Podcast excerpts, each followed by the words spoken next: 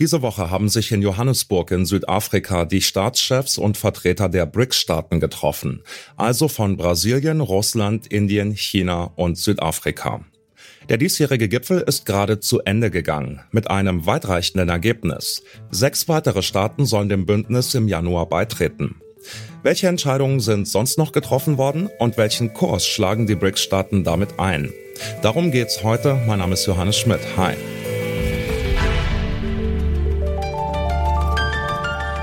Zurück zum Thema.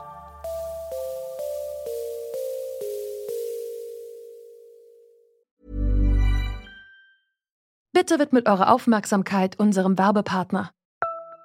Die Suche nach geeigneten Mitarbeitenden kann viel Zeit in Anspruch nehmen, muss sie aber nicht unbedingt, denn man kann sich helfen lassen. Zum Beispiel mit den Premium-Stellenanzeigen von Indeed, denn damit wird eure Stellenanzeige in der Suche sichtbarer und Bewerberinnen und Bewerber werden schneller auf euch aufmerksam. Indeed schenkt euch jetzt 75 Euro Startguthaben für eure Premium-Stellenanzeigen. Klickt dazu auf den Link in den Show Notes. Es gelten die AGB. Vor 15 Jahren haben die fünf BRICS-Staaten eine informelle Vereinigung gegründet.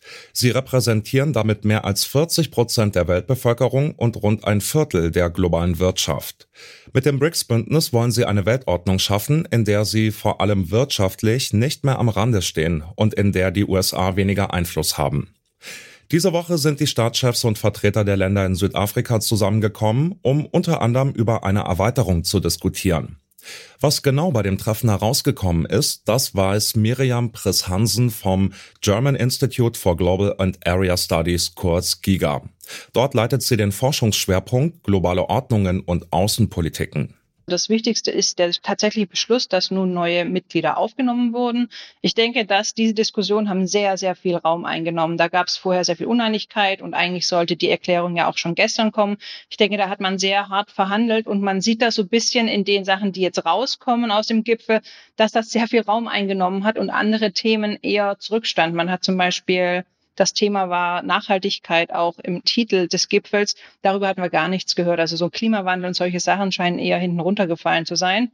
Also wie gesagt, einerseits diese Erweiterung und dann natürlich die wirtschaftliche Zusammenarbeit, woran aber die zwei Themen hängen natürlich auch sehr eng zusammen. Na, dann schauen wir doch vielleicht mal auf die neuen Mitglieder, die wir jetzt schon genannt haben. Zu den fünf bisherigen BRICS-Staaten sollen sechs weitere dazukommen, und zwar Saudi-Arabien, der Iran, die Vereinigten Arabischen Emirate, Argentinien, Ägypten und Äthiopien. Vielleicht mal erstmal allgemein, was bedeutet denn die Entscheidung, diese Länder aufzunehmen in Ihren Augen? Wie deuten Sie das? Ja, also wie gesagt, mich persönlich überrascht das, dass das jetzt doch so schnell ging. Das muss ich auch erstmal verarbeiten, aber es macht natürlich Sinn, Staaten aufzunehmen, die auch was an den Tisch bringen können. Also das sieht man natürlich bei Saudi-Arabien, Iran, äh, Vereinigte Arabische Emirate. Da sind natürlich die Energiefragen natürlich sehr wichtig. Es war klar, dass wenn erweitert wird, dass Südafrika auch für eine bessere Repräsentation Afrikas plädieren wird. Daher kann man sich die beiden afrikanischen Mitglieder herleiten. Und als Argentinien ein wichtiger Kandidat ist, war eigentlich von Anfang an klar. Also das überrascht jetzt nicht so sehr. Aber es wird natürlich spannend, wenn jetzt diese drei Staaten auch mit diesen großen Ölreserven beispielsweise dazukommen, was das bedeutet. Insgesamt sollen mehr als 20 Länder einen Antrag auf Mitgliedschaft gestellt haben. Für Miriam Press-Hansen ist die aktuelle Öffnung also nur der erste Schritt. Neben der Erweiterung ist im Vorfeld vor allem über ein Thema gesprochen worden, nämlich eine gemeinsame Währung. Die hat der brasilianische Präsident Lula da Silva vorgeschlagen, um sich so vom US-Dollar als Leitwährung unabhängig zu machen.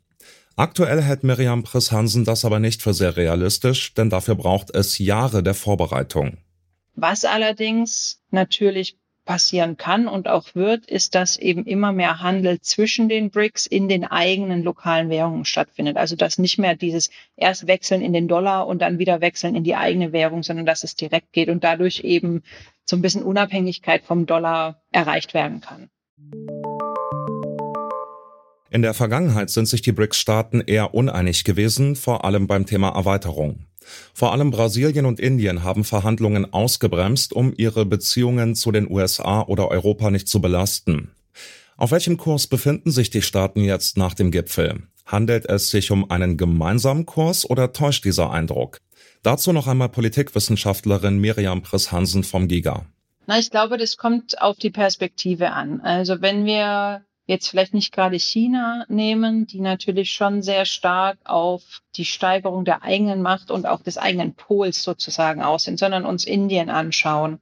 Die BRICS oder jetzt dann bald BRICS Plus sind eben eine von vielen Institutionen, in denen Indien sich auch engagiert. Also ich meine, die G20, Indien hat im Moment den G20-Gipfel und natürlich das weitere Bestreben eines UN-Sicherheitsrats, aber auch die starken bilateralen Beziehungen zu den EU und den USA. Ich meine, Indien, äh, Modi war jetzt erst kürzlich in USA und wurde da wirklich hofiert und es wurden sehr wichtige Abkommen im Bereich der Technologie und so weiter geschlossen. Also ich denke, es ist eins von vielen, aber dass dieses Zentrum auf Kooperation im globalen Süden, das wird natürlich dadurch schon gestärkt. Das ist aber, glaube ich, auch was, was unvermeidlich war. Also ich finde das jetzt nicht sehr überraschend, dass eben es auch innerhalb des globalen Südens einen Zusammenschluss gibt. Warum auch nicht? Macht ja eigentlich auch Sinn für diese Staaten. Ich denke, das wird schon nach und nach einige Veränderungen eben auch in den anderen Institutionen wie der Weltbank und IMF nach sich ziehen. Ich glaube, die sind unvermeidlich. Ja, Sie sagen es, das ist nachvollziehbar, macht auch Sinn für diese Staaten. Was mich interessieren wird, ist der Gegensatz zwischen Kooperation, dem, was Sie gerade beschrieben haben, und Konfrontation. Weil zumindest im Westen, in Europa und Nordamerika es die Befürchtung gibt, dass die BRICS-Gruppe so den Charakter von einem anti-westlichen Bündnis annimmt. Wie sehen Sie das denn? Zumindest Russland und China sehen BRICS ja als Ausgangspunkt von einer neuen Weltordnung. Ja, also die Bestrebungen gibt es sicherlich und jetzt gerade eventuell auch mit der Aufnahme vom Iran wird diese Seite natürlich ja auch nochmal gestärkt in gewisser Weise. Ich denke aber, dass Indien, Brasilien auch eine Art der Außenpolitik für sich gefunden haben, die so eher um einem sowohl als auch besteht, die gar nicht so die Konfrontation für die Konfrontation per se sucht, sondern sagt, für bestimmte Dinge arbeiten wir hier, für andere Dinge arbeiten wir mit anderen und wir sind Brücke zwischen den Welten. Ich glaube, dass sich da schon auch was herausbilden wird, was eben, die eben beide Seiten spielen. Aber natürlich, China und Russland, für China und Russland ist das auf jeden Fall ein Gewinn, was da jetzt passiert ist. BRICS. Dieses Kürzel steht für Länder, die global immer wichtiger werden und die sich dessen auch bewusst sind. Nun wird der Club sogar noch größer und damit auch das politische und wirtschaftliche Gewicht der BRICS-Gruppe. Die Mitglieder haben sich auf ihrem Gipfel darauf eingeschworen, enger zusammenzuarbeiten, um ihr Potenzial voll auszuschöpfen, wobei noch nicht absehbar ist, wie das genau aussehen wird. Das Ringen um den Charakter des BRICS-Bündnisses hat insofern gerade erst begonnen. Noch einmal Miriam Priss-Hansen. Also ich kann diese Erweiterung im Moment für mich auch noch ein bisschen schwer einordnen, aber generell sind die Unterschiede natürlich schon sehr groß. Und man sieht auch, ich glaube, die offizielle Erklärung ist jetzt gerade zu diesem Zeitpunkt noch gar nicht raus, dass sonst relativ wenig passiert ist und dass es, glaube ich, keine großen weiteren substanziellen Entschlüsse gab. Und damit sind wir raus für heute. Redaktion für diese Folge hatten Johanna Mohr, Leonie Albrecht und Alea Rentmeister. Produziert wurde sie von Florian Drexler, Chefin vom Dienst war Alina Metz und mein Name ist Johannes Schmidt. Ciao. Zurück zum Thema vom Podcast Radio Detektor FM.